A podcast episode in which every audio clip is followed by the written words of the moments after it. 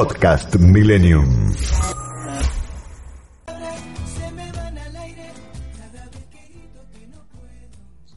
¿Qué tal, qué tal, qué tal? Muy buen mediodía de sábado para todos. Termina una semana que, por lo menos para mí, fue particularmente intensa. Les quiero contar que en este programa, que de, a rato se convierte en una suerte de programa un poco nómade, un poco digital, ahora lo estamos haciendo desde Bariloche, porque, bueno, tuve la posibilidad de participar en el foro Consenso Bariloche, eh, que concentró las preocupaciones y los desvelos de una enorme cantidad de gente y de organizaciones en torno a la, acreditación de las tierras o la toma de tierras, porque son dos circunstancias diferentes, eh, por parte de las comunidades mapuche o de quienes dicen serlo. Y en esa escena estuvo el doctor Daniel Sapsay, que es constitucionalista y a quien lo convoqué hoy para hablar de este tema, pero la verdad que nos desbordan los temas que tienen que ver con las cuestiones del derecho.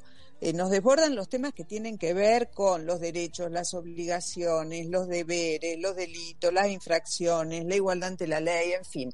Por eso vamos a, si bien este va a ser un tema, vamos a arrancar antes dándole la bienvenida al doctor Sapsay. ¿Cómo le va, doctor? ¿Cómo está usted? Muy bien, gracias. Buen, buen, buen mediodía. ¿Qué dice Mónica? Bien, muy bien. En principio quería que nos ayude a pararnos una realidad que es muy compleja. Ahora el presidente desplazó a Gregorio Dalbón, que se suponía iba a ser su abogado, y hace su propia presentación ante la Fiscalía y la Justicia en torno a el olivo, el olivos gay o la fiestita de olivos o como querramos llamarla. No sé si usted tuvo posibilidad de leer algunos de los de los eh, elementos que hay en esta presentación.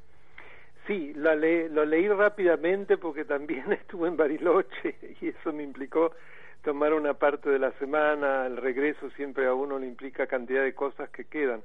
Pero sí, sí, sí, tuvo una, una, una aproximación, digamos. Me pareció bochornosa, no solo por las reacciones del abogado Dalbón, que no deja de sorprendernos porque siempre es algo más terrible lo que él puede llegar a decir, creo que por eso se deshizo de Dalbón, no lo ayudaba en nada tener a un letrado así, con las eh, declaraciones eh, contra el fiscal, antisemitas, en fin, increíble. Pero en segundo lugar... Sí, bueno, Dalbón es un... Sí, perdóneme, Dalbón es una suerte de escudero mediático que termina jugándole para atrás a cualquiera, porque lo, profundiza los problemas en lugar de resolverlos. Pero dígame, en estas 36 fojas que presentó el mm. presidente, si, si quiere lo ayudo un poquito con los datos, pero cuénteme qué vio. Mire, en primer lugar a uno le sorprende porque el presidente en principio tiene deshabilitada su matrícula por ser presidente muy excepcionalmente puede llegar a hacerlo en causa propia, pero vuelvo a lo mismo. Una vez más, siempre el presidente se encarga de forzar las normas o de pasar por encima de ellas. Pero en segundo lugar, eh, acá quien eh, ha cometido un hecho ilícito o un delito no puede elegir la pena que le cabe, porque es la, la justicia y en primer lugar el fiscal quien imputa y eventualmente procesa. Imagínense si el común de los mortales tuviéramos la posibilidad de decir, bueno, muy bien, tal cosa, pero ofrezco tal otra, y además eso no implica reconocimiento de haber cometido un delito. o sea, eh, la pretensión es absolutamente descabellada y una vez más lo hace incurrir al presidente en la violación más grave que él ha cometido en toda esta historia de Olivos, que es la violación al principio de igualdad ante la ley, el artículo 16 de la Constitución. Él juró cumplir y hacer cumplir la Constitución y la, la viola de una manera grosera. Sí, en, en realidad lo que él está diciendo, en principio, que no está cometiendo ningún delito, ¿no? Una de sus, primeras cosas, la falta de acción o inexistencia de que encuadre esa conducta dentro de lo que se llama el tipo penal, algo que está descrito en el Código Penal como un delito. Dice que no hay eso. Y después aparece este tema de, eh, del peligro abstracto, como que no se consumó una situación de peligro porque no hubo contagio. Esto echa por tierra todo el DNU, eh, el decreto, perdón, el 260. Claro, porque lo que ocurre es que acá estamos frente a un delito que se consuma por el solo hecho de haber cometido la acción, no importa si se ha producido o no otro delito más, que por ejemplo haber contagiado efectivamente a alguien. Es como en el cruce del semáforo. Mm. Nosotros cometemos el hecho ilícito por haber cruzado el semáforo, independientemente de que hayamos matado, atropellado o, lesionado a alguien. No sé si queda claro. Mm. Entonces es increíble que alguien que dice ser un docente de derecho penal cometa semejante error, porque esto es el ABC. Yo no soy penalista, pero no hay que saber mucho penal. Bueno, yo no soy penalista, pero estudié penal porque estuve varios años dentro de una facultad de Derecho y yo lo escucho a Alberto Fernández hoy y me desconcierta, me produce un gran desasosiego, no entiendo lo que, lo que nos está diciendo, me confunde. ¿A usted le pasa lo mismo? Yo ya no sé bien si él sabe lo que está diciendo, porque son tal los desvaridos, las idas y venidas, las contradicciones, inclusive dentro de un mismo día, que yo me pregunto si es una persona que realmente está en su sano juicio, se lo digo sinceramente, sin voluntad de crítica. Sí. Bueno, hay una cosa que también le quería preguntar. El DNU presidencial, el 260, yo que el, uno de los abogados, Mauricio D'Alessandro, que eh, patrocina a Estefanía Domínguez, una de las chicas que estuvo en la fiesta, dice que, fue que es inconstitucional. ¿Usted tiene una posición en relación a este DNU? ¿Actual o previa? Yo, yo la tuve de inmediato, estamos hablando, si no me equivoco, en agosto del año pasado. ¿Por qué? Porque si hay una materia que el presidente tiene vedada en toda circunstancia para dictar un DNU, es la materia penal, junto con otras, pero no importa, acá estamos hablando de la penal. ¿Y qué ocurre acá? Él está creando un delito por analogía, porque al asociar la, la, la, la violación de la ASPO con la comisión del delito del artículo 250, es decir, eh, impedir las medidas para evitar la propagación de una pandemia, por analogía crea un delito. Y yo lo dije de inmediato. Tanto es así que si quiere le cuento todo, ya en otros medios ya apareció. Sí, lo escucho. Lo declaró inconstitucional la doctora Alejandra Mauricio, que es una jueza provincial valiente de Mendoza.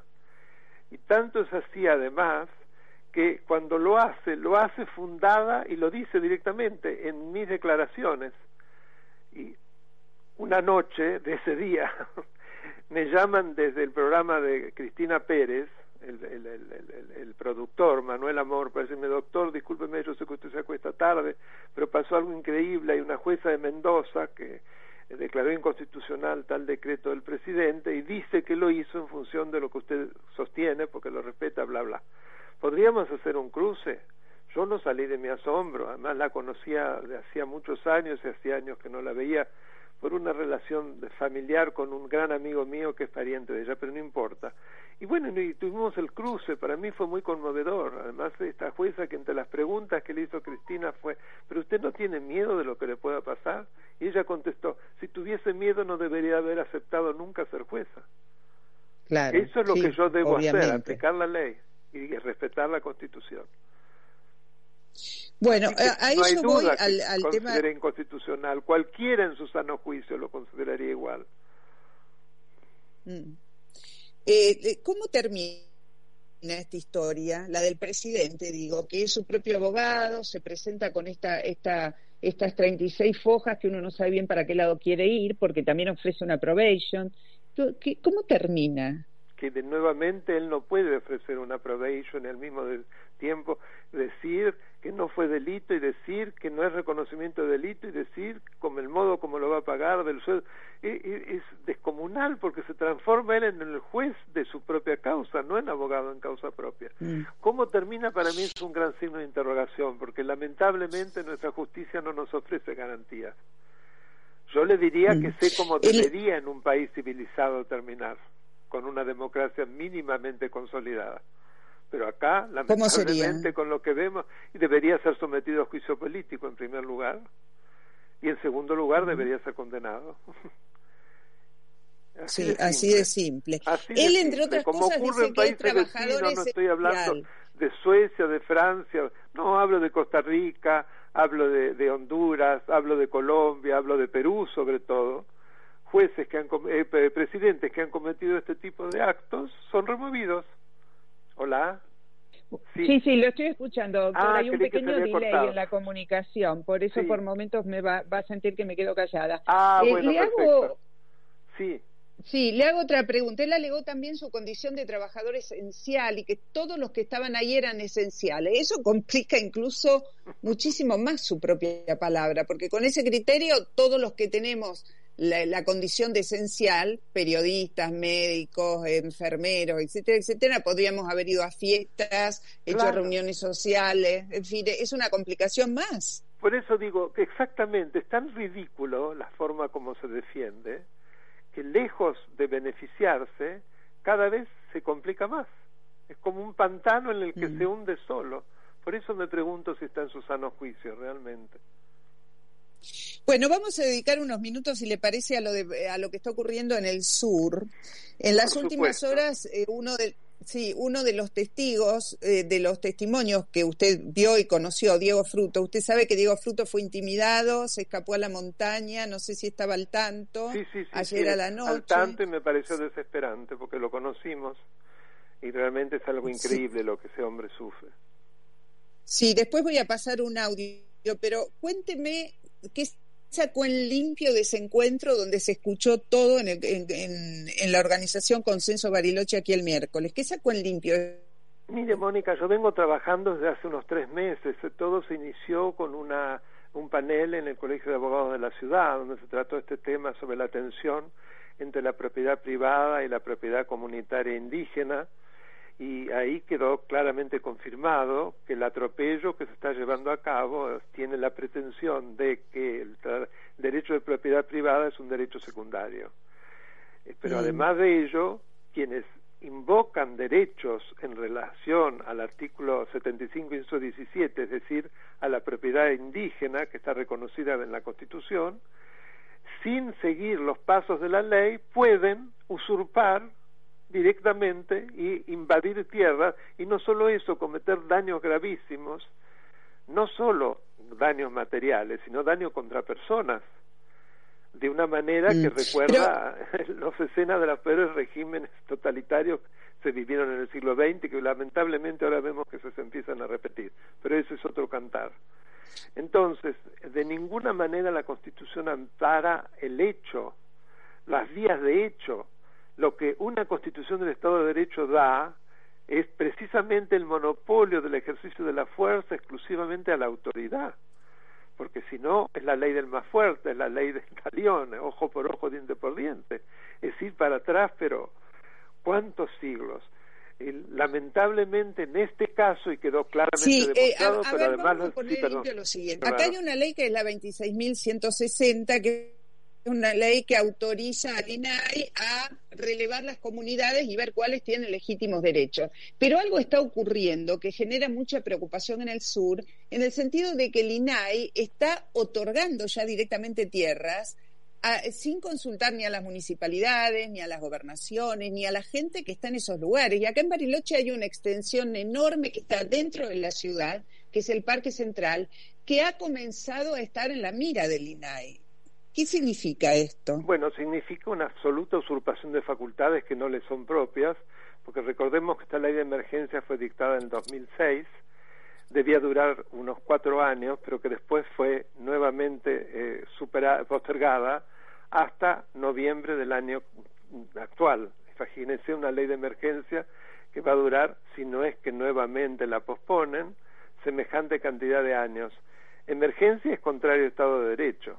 Pero ahí lo que se exige del INAE, como usted bien dijo, es la determinación de esas tierras a través de un catastro, etcétera, lo que no ha cumplido prácticamente, pero en cambio se dedica a eh, avalar las ocupaciones violentas, inclusive parando las órdenes claras de jueces que como deben operar, porque se trata de delitos, es la usurpación por despojo, está tipificado en el Código Penal, el INAI tiene la, autoridad, porque está avalado además por el gobierno nacional, de parar esos desalojos y por el contrario avala las ocupaciones ilícitas e inclusive las nutre, porque se ha demostrado y se ha fotografiado, se ha filmado y lo hemos visto que el segundo de la licenciada Darda, que es la presidenta del INAI, llevando a gente para ocupar las, las tierras. O sea que es algo realmente increíble, es el mundo del no derecho. Y esto lo dicen dos gobernadores en donde ocurre esto. y la escuchamos a, la licenciada Arabela Carreras, que es la de Río Negro, que claramente lo dijo, los abusos del gobierno central, y lo también el gobernador Arcioni de Chubut. Entonces es el peor de los mundos, cuando el, eh, eh, el gobierno federal eh, apaña y está del lado de los delincuentes. Esa es la situación.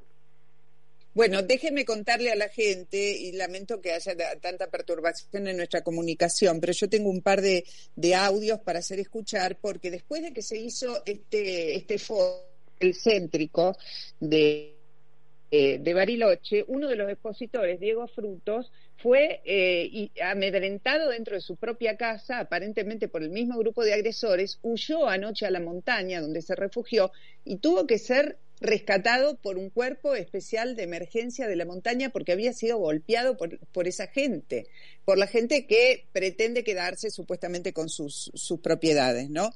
Eh, ¿Cómo sigue? Ahí le hago la misma pregunta. ¿Cómo sigue hacia adelante esto, doctor Sapsay?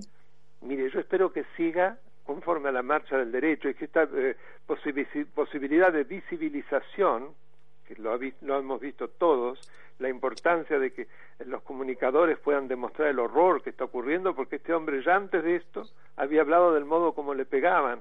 Escuchamos además el testimonio de otros dos pobladores que les había pasado situaciones similares, inclusive sobre tierras públicas de parques, Villa Mascardi. Entonces, acá lo que correspondería es rápidamente la protección del Estado a quienes están siendo agredidos, golpeados, eh, manipulados, despojados de su propiedad de manera absolutamente ilícita por delincuentes. Y que los fiscales, los jueces y las fuerzas públicas actúen en consecuencia. ¿Qué otra cosa se puede esperar? Doctor, yo le quiero agradecer no solo su, la claridad de todos sus conceptos, lamento las dificultades que hemos tenido de comunicación. Yo lo voy a despedir e inmediatamente lo voy a liberar porque sé que usted tiene otra actividad. Voy a hacer escuchar unas notas que se registra, que yo registré eh, y unos audios que se conocieron anoche en la emergencia que enfrentó Diego Frutos. Le agradezco mucho, doctor Ha sido un placer, Gracias. Mónica. Hasta pronto. Buenas tardes. Gracias. Bueno, nosotros seguimos en comunicación porque primero les voy a hacer escuchar el audio que Diego Frutos eh, dio a conocer dentro de un chat de vecinos de Majaqueado por toda esta situación. Escuchen. se aparecieron. Estoy en la cristalina arriba del lado del gallinero Lucho. Fueron a buscar más. Me corrieron hasta arriba. Estoy del lado de tu casa. Avisa a la policía. Por favor, estoy arriba del terreno. Por favor. Ahí fueron a buscar más, más gente. Bueno, ahí se lo escuchó a Diego Frutos desesperado, este, cuando su, su, vecino recibió este chat, lo elevó, se llamó a las autoridades y lo empezaron a buscar. Afortunadamente lograron encontrarlo, les quiero hacer escuchar un poco lo que se, lo que se, supo después. Escuchen. Bueno, volviendo a casa, acá estamos este, con Martina, viene la ambulancia atrás con frutos este, ya lo, están atendiendo, lo bajó el grupo COER y bueno, todo bien, estuvo golpeado, lo agarraron entre dos este, delincuentes de estos y por suerte pudo escapar porque fueron a buscar más gente y aprovechó para escapar. Y, y ¿cómo se llama? Bueno, así que está viniendo en la ambulancia atrás. Ahora lo van a atender. Tengo un video filmado este, con él pero no lo puedo pasar todavía porque tienen que elaborar las actas, la fiscal y eso. Hubo este, agresiones y eso, así que después se los voy a pasar. Eh, pero bueno, todo bien. Estaba muy golpeado en la cara, pateado, me pegaron y este, aparte muy, muy congelado por el frío que está haciendo acá arriba. Así que estaba como más o menos este, 40 minutos arriba en la montaña, subiendo pero el grupo especial este que vino, el cover lo pudo rescatar bien, trabajaron muy bien, haciendo todo el rastrillaje. Así que bueno, todo bien, estuvo en la camioneta mía calentándose, pobre, muerto de frío. Y este, ¿cómo se llama? Eh, después enseguida esperando la ambulancia hasta que vino y bueno, ella lo se subió y ya está yendo rumbo al hospital. Esta comunicación se, se, escuchó pasadas las 23 cuando lograron identificar dónde estaba, rescatarlo. Se vivió un momento de mucha angustia porque todos lo estaban buscando después del pedido de auxilio que él hizo. Aparentemente él subió a la desesperada para escapar a, a sus agresores y se cayó en un cañadón y allí estuvo oculto hasta que llegó esta fuerza de choque, esta fuerza de rescate, el COER, una fuerza provincial, y lo llevaron arriba. Hoy yo tuve la posibilidad de hablar con Diego Frutos, estaba todavía muy conmovido, pero bueno, eh, dijo que tenía golpes en la cara, que había sido golpeado con un, algún elemento en la cara, bueno, eh, estaba ya a salvo. La realidad es que hay mucha gente que está viviendo eh, una situación tan difícil como esta. Llegan ocupantes, eh, demandan que esas tierras les son propias, los desplazan. Eh, y la realidad es que eh, quedan en la indefensión. Por eso quiero hacerles escuchar una pequeña nota que le hice a otro eh, vecino, en este caso un hombre que vive dentro del ejido urbano de Bariloche, en el kilómetro 7 del Faldeo, o sea, prácticamente, no digo en el centro, pero cerca del centro cívico, Nelson Cárdenas se llama. Yo quiero que ustedes lo escuchen y, y vean esta situación que se replica en otras personas, no son los únicos, no estamos hablando de casos aislados, de gente que queda desguarnecida y sin la protección del Estado frente a este tipo de avasallamiento. Escuchen. Bueno, aquí estamos en Bariloche, se está haciendo la reunión con Nelson Cárdenas, un vecino del kilómetro 7 del Faldeo, del barrio eh, Virgen Misionera, es así, Nelson, ¿no? Bueno, él vino hasta este, con, hasta este foro a traer su testimonio de lo que le está pasando en la convivencia con sus vecinos que con los que convivió muchos años, pero que en un determinado momento dijeron hacer, haberse hecho mapuches. ¿Esto es lo que usted sostiene? Así es. Buen día. Eh, sí, la verdad, este, ellos eh, hasta el 2014 eran vecinos comunes, como cualquiera de nosotros en el barrio. Eh, participábamos de una convivencia excelente, muy buena, y desde que ellos se iniciaron o se quisieron hacer mapuches, este, eh, se transformaron, transformaron en una familia totalmente rebelde, una familia eh, complicada para vivir este, y que no tienen vinculación con ningún vecino. Hablamos de la familia Coluán, eh, Nahuel, Nahuel, que, que, bueno, cuéntenos, ¿qué pasó con la convivencia de usted? Usted dice que ellos ya lo quieren desplazar de su lugar, que ocuparon el lugar, que lo reclaman como tiendas, tierras propias y que lo quieren desalojar de su casa de toda la vida. Así es. Verdaderamente, este, desde que ellos eh, comenzaron a actuar de esa forma, este, comenzaron a atacarnos y a decir que teníamos que irnos del lugar que les correspondía a ellos. Pero eh, ellos ya tenían un, dos previos, tenían dos terrenos y se tomaron la plaza eh, completamente equipada para donde jugaban y se entretenían los nenes. Este, esa plaza la cerraron eh, con vallado, cortaron una calle pública este, con cartel de altura y todo lo demás y este, se apropiaron de ella. Este, hoy en día esa, esa plaza pública eh, está como propiedad de ellos porque plantaron una bandera mapuche y tienen cuatro casas construidas, cuatro casas construidas, aparte las otras dos casas que tienen en los, en los dos terrenos que le habían cedido en, antes del 2014. Y el problema es que eh, han generado una relación con ustedes que los fuerzan a abandonar el lugar, que los hostigan, ¿es esto correcto? Así es, nos hostigan, que tenemos que irnos este, ya sea porque sabemos muchas cosas de ellos, hemos visto muchas cosas graves, cosas muy graves que ellos han hecho, este, y por eso nos quieren que correr del lugar, que dejemos el, terreno, el predio, y con casa, con todo, y porque según, e, según ellos dicen que les pertenece por tener ahora eh, la condición de mapuche. Ustedes no se van nosotros no nos vamos.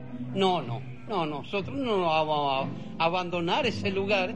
Es en, el, en ese lugar este, nacieron nuestros hijos, se criaron, hoy en día son gente adulta, gente de bien, y este, no puede ser de que nosotros tengamos que irnos porque se les ocurre a ellos. Bueno, en el caso de Nelson Cárdenas ha venido aquí hasta este foro del consenso Bariloche que se está realizando en el centro de Bariloche para participar con su testimonio de este debate. Se intenta encontrar consensos.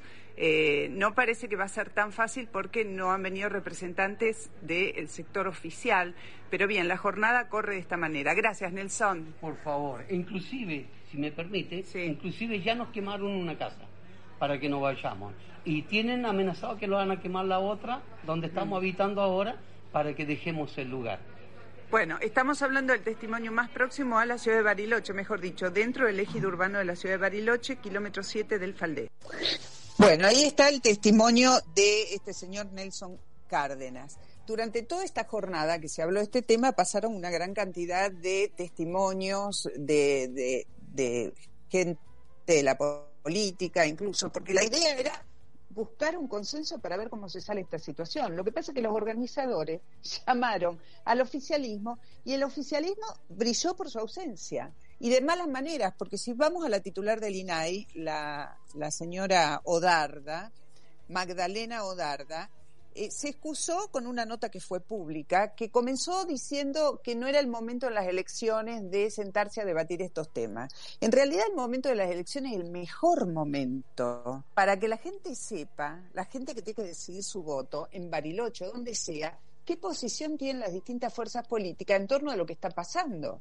Es el mejor momento, pero el argumento de la señora Odarda fue ese.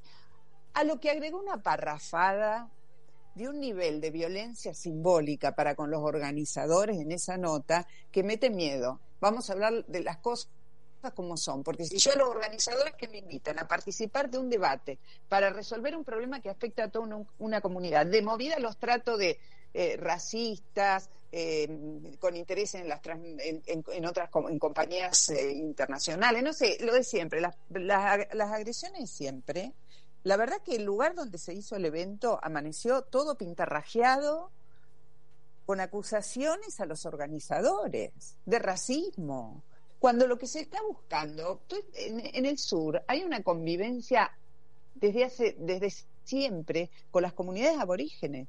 Incluso había una comunidad, la Try, que estaba convocada, que iban a venir ellos viven en comunidad, tienen sus, tierras asignadas, conviven con el resto de la gente en plena paz y no vinieron porque los amedrentaron. Entonces, lo que todos determinaron señalando acá en este, en este foro, en este evento, fue que eh, tanto el INAI como parques nacionales por omisión están permitiendo que se produzcan situaciones de violencia, situaciones aberrantes, y, y que la gente queda en la indefensión y no se le busca una salida a este tema. Hay mucha preocupación, hay mucha preocupación por la escalada violenta que hay detrás de estos episodios frente a lo que ellos, muchos de los que estaban ahí, definieron como una complicidad de los organismos nacionales.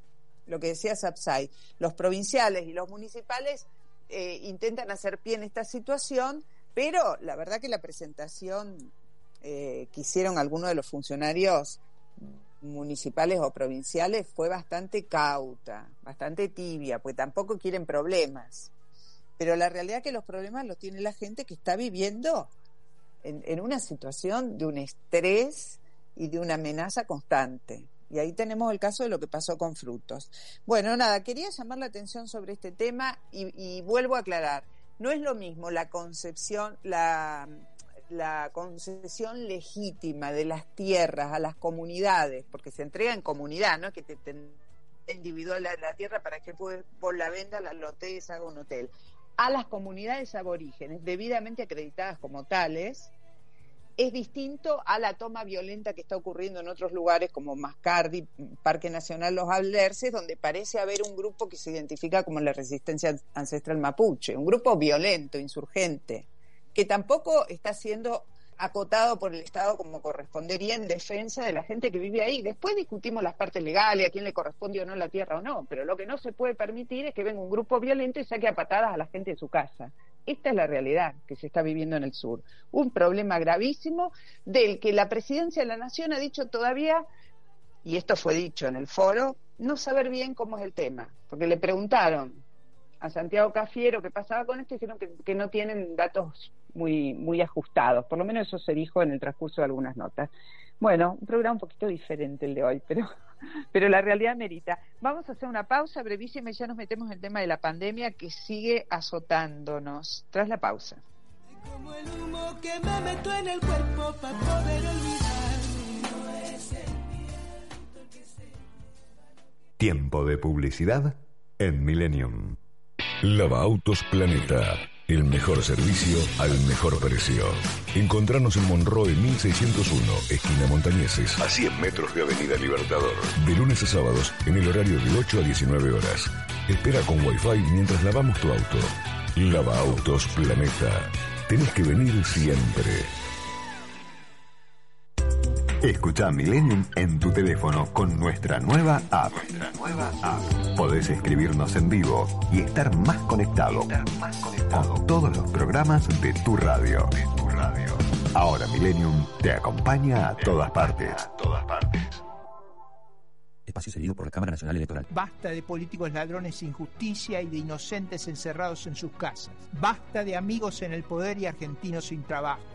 Basta de castigar a las pymes con impuestos cada vez que se agotan las ideas. Lo único que queda es el autoritarismo.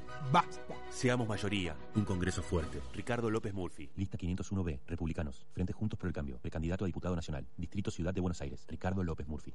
En Medicals nos preocupamos por tu salud y la de tu familia. En Medicals estamos trabajando por vos. Vos quédate en casa.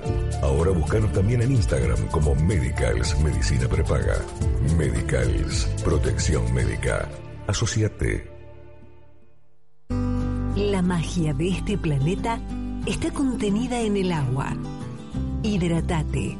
Tu cuerpo te lo pide. Agua mineral Antártica. Soy Gourmet. Es el premium market que te propone un recorrido por sabores y delicias nacionales e internacionales únicos.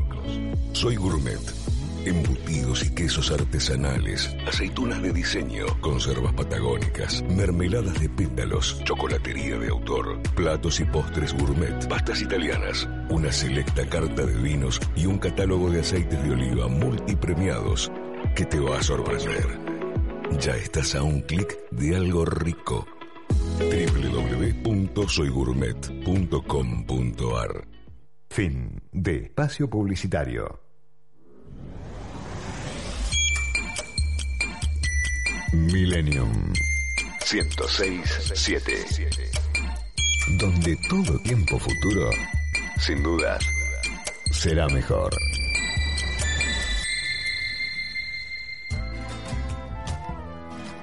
Los sábados, de 13 a 14, La vida de los otros, con Mónica Gutiérrez.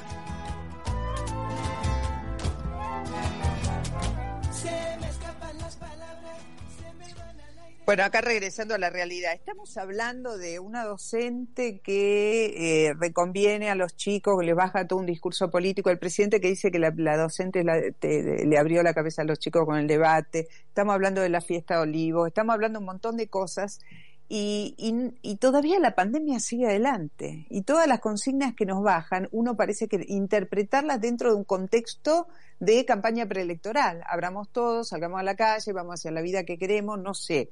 Por eso me parece muy importante en este momento escuchar a los médicos, a los infectólogos, a los que tienen algo para decir desde ese eh, lugar de batalla y de combate que son los hospitales, que son los, centros de atención a la gente. estamos llamando ahora a la doctora Elena Ovieta. ¿Qué tal, doctora? ¿Cómo le va? Hola Mónica, un gusto charlar contigo, la verdad, un placer, gracias por llamarme. Bueno, gracias. Ella es miembro de la Sociedad Argentina de Infectología. ¿Dónde estamos parados, doctora? Eh, a ver, la primera palabra que me surgió después de tantos años de psicoanálisis parece que no me sirve, pero fue incertidumbre, en la misma incertidumbre de antes. Eh, pero no quiero ser eh, agorera el tema es que este virus realmente si algo nos enseñó fue que no podíamos tener ninguna certeza en ningún momento. Eh, ¿En dónde estamos parados? Tenemos muchos casos diarios todavía en el país, como vos bien decías al principio, eh, 6.500. está bien, estamos viendo un poco menos, pero 6.500 casos y 150 muertos eh, en el día de ayer no es un dato menor. Uh, tenemos la buena nueva de que tenemos vacunas que sabemos que son seguras y eficaces y de hecho hoy los médicos jóvenes que trabajan conmigo en el servicio me decían, Elena, pero no estamos internando formas graves como el año pasado a esta altura. Sí, es verdad, y ese es el impacto de la vacunación, ni más ni menos. Pero no hemos conseguido bajar la circulación viral en la comunidad. Y eso que todavía, cepa delta, no se volvió, digamos, protagonista absoluta como ocurrió en el hemisferio norte. Si querés, luego charlamos por qué. Ahora, no estamos internando formas graves, pero se está muriendo una cantidad de gente que es desproporcionada con la cantidad de contagios, yo digo, detectados, porque a lo mejor hay más contagios y no sabemos. ¿Qué pasa en esta relación?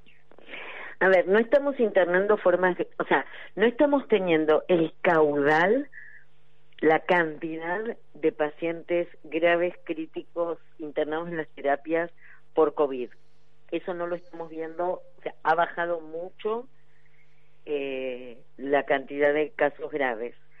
Seguimos teniendo un alto porcentaje de pacientes fallecidos, desafortunadamente sí. ¿Por qué puede ser esto? Y porque hay gente que todavía no había sido alcanzada por la vacunación. A ver, no sé si te contesto lo que era tu inquietud. No, porque si no estamos internando y la gente se muere, la gente se está muriendo en la casa, entonces, ¿cómo es? No, no, no, no se están enfermando gravemente. No, a ver, acordate que tuvimos eh, días de 30.000 casos diagnosticados y arriba de 300, 400, 700 muertos por día.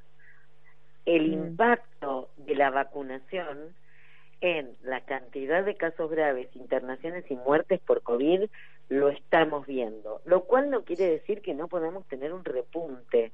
Por eso es importante esto que vos decías al principio de la nota, no podemos relajarnos del todo, no es que esto se acabó, ni mucho menos. Mm. Sigo sin entender por qué hay tantos muertos y hay pocos contagios desde hace varias semanas ya. Porque el primero el momento de la carga del fallecimiento no no puedo asegurarte que sea en el mismo día. Pero no te olvides que estos pacientes que hoy figuran como fallecidos, en el hipotético caso o real caso, que fueran fallecidos del día de la fecha o de ayer, son pacientes que estuvieron 20 días, un mes en una terapia.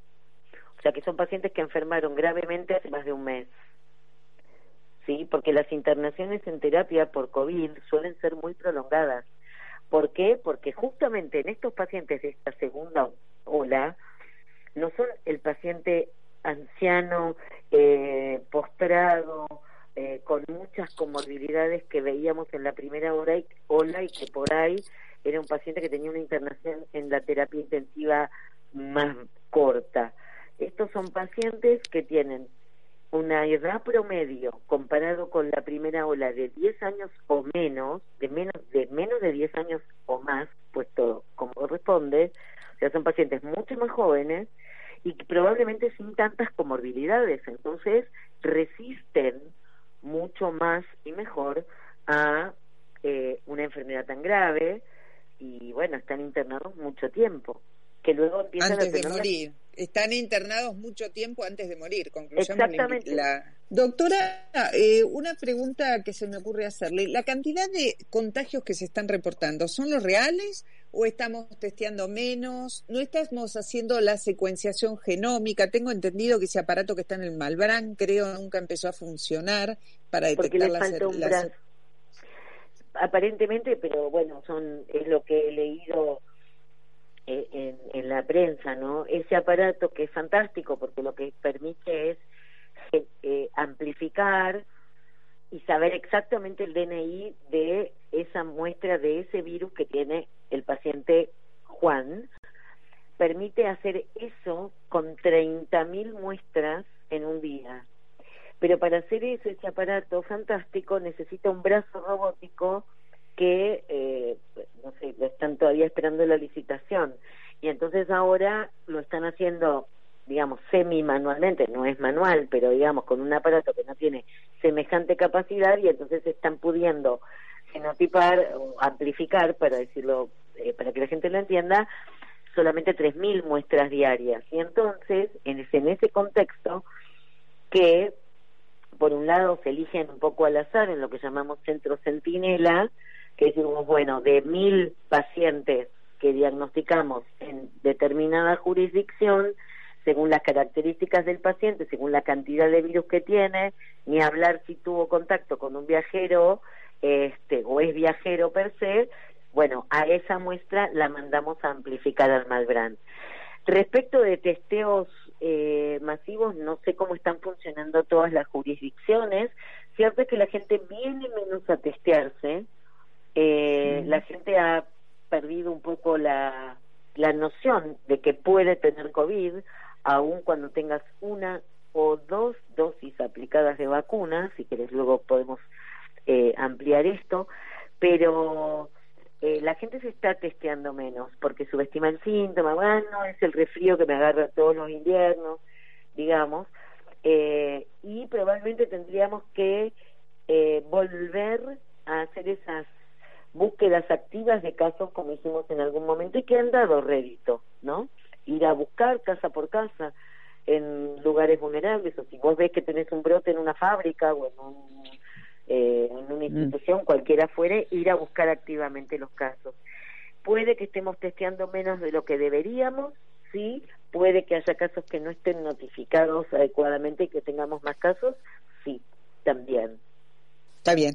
Bueno, doctora, eh, fue muy clara. De todas maneras, yo le transmito mi preocupación. No sé si será la, coincidirá o no con la suya, pero es para cotejarlo. Yo tengo la sensación de que se están impartiendo órdenes confusas de que la gente no tiene clara si ya esto se terminó o no. Hay gente que está muy aferrada a los protocolos y los sigue cumpliendo. Yo estoy acá en Bariloche, hay mucha gente, ha venido muchísima gente mm. porque empezó a nevar y vienen de las distintas provincias, sobre todo los que son amantes de los deportes de montaña, los esquiadores. Entonces, los hoteles se respeta a muerte el protocolo, pero después, obviamente. En la eh, calle, en, la, en la montaña, olvídate. Claro, eh, entonces la gente está confundida. Estoy de acuerdo contigo esta sensación de, bueno, ya está, ya está, ya mm. pasó, listo, total, viste, tanto lío que armaron con la cepa delta, la cepa delta no está. Ojo al parche, todavía eh, puede que la cepa llamada andina, que es la lambda, o la cepa manaos, que es la, B, la gama, sean bastante territoriales y no le hayan dejado el campo tan libre a la cepa delta. Pero te doy un ejemplo. Una persona vacunada con dos dosis para COVID de cualquier marca que fuere, puede adquirir cepa delta y va a tener en la nariz y en la garganta la misma cantidad de virus que una persona que adquiere cepa delta y que no está vacunada. Es probable que la persona que no está vacunada le vaya mal con el COVID y que la que está vacunada tiene cepa delta y no le pase nada. Pero esa persona vacunada con cepa delta transmite cepa delta y puede contagiar a una persona que no haya sido alcanzada por la vacunación. Puesto blanco sobre negro, Mónica, comparto contigo la preocupación. Esto no se terminó. Esto parece una maratón que otra que 42 kilómetros, 42 mil kilómetros, y todavía tenemos que seguir luchando y cuidándonos cada uno de nosotros mientras esperamos que se acelere el ritmo de la vacunación. Bueno, doctora, yo le quiero agradecer muchísimo este contacto. Eh, con nosotros que nos aclara mucho el panorama, por lo menos nos, nos llama la atención ¿eh? eh, acerca de la necesidad de no distraerse. Le agradezco mucho. No, al contrario, es un placer para mí. A tus órdenes. Mira, la doctora, gracias, Elena Ovieto, que es, Ovieta, que es eh, médico infectóloga. Yo, le, yo vuelvo a mi preocupación y les quiero transmitir una idea. Estamos en un tiempo electoral. Se está escuchando a la dirigencia decir muchas cosas que por momentos parecen, en relación al tema de la pandemia muy especialmente, parecen no tener sentido. Sea porque quieren cubrir al presidente con el tema este de la fiestita de olivos, sea por lo que sea sea porque quieren dar una sensación de que está todo bien. La verdad yo tengo una, eh, eh, una inquietud. Si se nos está diciendo las cosas tal cual son, si se nos está transmitiendo la necesidad de seguir cuidándonos, que es lo que corresponde, o si por el contrario, por razones de vamos a la vida que queremos, eh, se nos está vendiendo que la vida es bella. atención con esto, escuchen a los médicos, escuchen a los infectólogos, escuchen las advertencias que hay, sigan respetando los protocolos, no se dejen llevar por los hashtags de campaña, por las ideas fuerza de, que está todo bien. Eh, probablemente estamos saliendo, pero todavía no salimos y todavía no se están haciendo la cantidad de testeos que corresponde.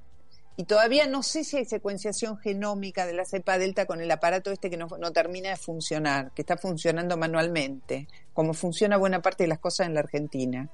Así que bueno, nada, eh, fue un programa un poquito más intenso que los habituales, pero creo que a veces esa intensidad nos, nos prepara para enfrentar las cosas de otra manera. ¿eh? Tener conciencia de lo que pasa siempre ayuda.